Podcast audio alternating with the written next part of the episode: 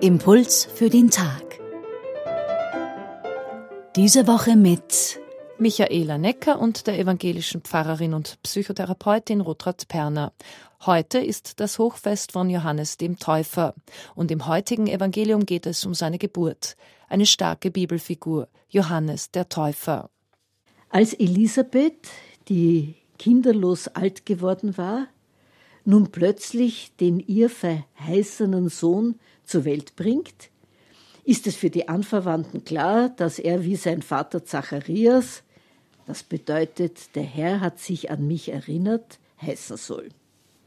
Und das stimmt ja auch, nicht? Er war ja schon alt und der Herr hat sich erinnert, dass er vielleicht der richtige Vater für den ganz bestimmten Sohn ist. Und Elisabeth widerspricht den Verwandten und besteht darauf, dass der Knabe Johannes heißen soll. Und das bedeutet, der Herr ist gnädig. Man könnte auch übersetzen, der Herr ist Gnade oder der Herr gibt Gnade.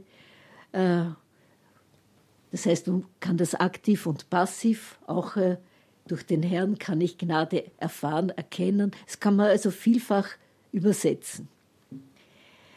Jetzt ist aber das Wort einer Frau damals und heute manchmal auch weniger hoch geschätzt als das eines Mannes und daher fragen die Verwandten den Vater und der war ja stumm und vermutlich auch taub und deswegen kriegt er ein Tafel.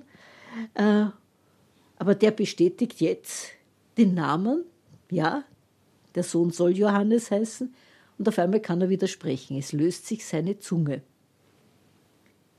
Ist das jetzt bereits ein Zeichen der Gnade des Herrn? Namensgebung ist immer auch ein noch meist unentdeckter Auftrag. Manchmal ist es offensichtlich, dass man der Bedeutung des Namens folgt auch wenn man sie noch nicht kennt. Das merkt man oft bei Berufswahlen. Ja. Äh, man merkt das oft in Persönlichkeiten. Also Taufe ist ja ganz was Besonderes. Das hat sogar eine ganz tiefe Wirkung, die oft erst nach Jahren sich dann herausschält und erkennbar wird. Mhm. Muss Johannes so heißen, weil er ein Zeichen der Gnade Gottes ist, dass alte Menschen doch noch Eltern werden konnten? Oder muss er Johannes heißen, um die Gnade Gottes zu vermitteln? Oder nur zu verkündigen, auch wenn es die Leute vielleicht nicht annehmen? Oder als Botschaft die Ankunft dessen mitzuteilen, der mächtiger sein wird als er selbst? Oder soll er Johannes heißen, damit er geschützt ist vor den Nachstellungen derer, die seine Sendung nicht begreifen und auch das nicht begreifen, wie man ja weiß.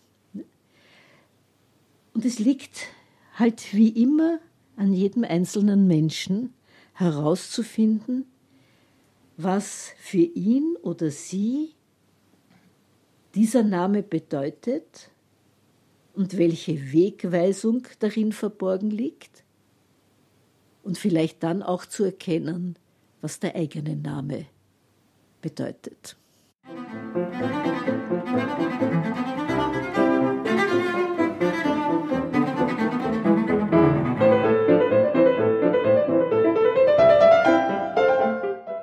Impuls für den Tag heute mit der evangelischen Pfarrerin Rotraud Berner.